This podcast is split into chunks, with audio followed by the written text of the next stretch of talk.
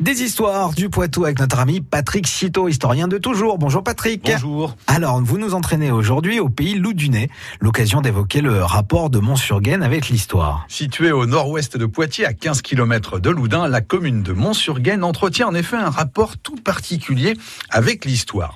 Celle de son château a notamment pesé dans le développement de cette partie de la Vienne. Installée sur un point culminant du Loudunais, Mont-sur-Gaine est ainsi un lieu stratégique.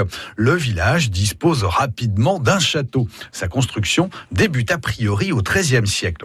Au XVe siècle, sa silhouette s'impose définitivement dans le paysage. Le village de Mont-sur-Gaine se développe ensuite autour de cet édifice médiéval. Et comment évolue-t-il dans le temps? Après avoir écumé les décennies avec sa fonction défensive, il connaît une sacrée métamorphose au 19e et 20e siècle. Il devient ainsi tour à tour hôtel, salle de spectacle et abrite des ateliers d'artisans.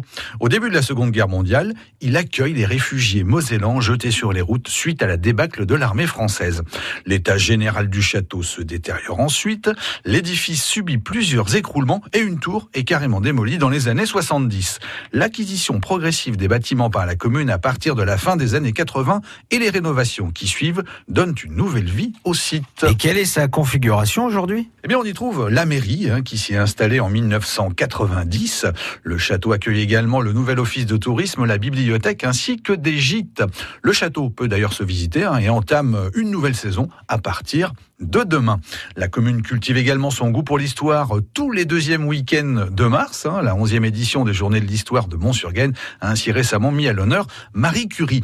Cette passion pour l'histoire prendra prochainement une toute autre forme. La création de l'historial du Poitou au sein du château en cours d'année s'affiche comme une des évolutions majeures du site, porté par le département de la Vienne. Ce sixième historial en France va retracer l'histoire du Poitou et est parrainé par le chroniqueur historique Frédéric Gersal. Mais ça, c'est une autre histoire. Merci en tout cas, on vous retrouve sur francebleu.fr. France Bleu Poitou.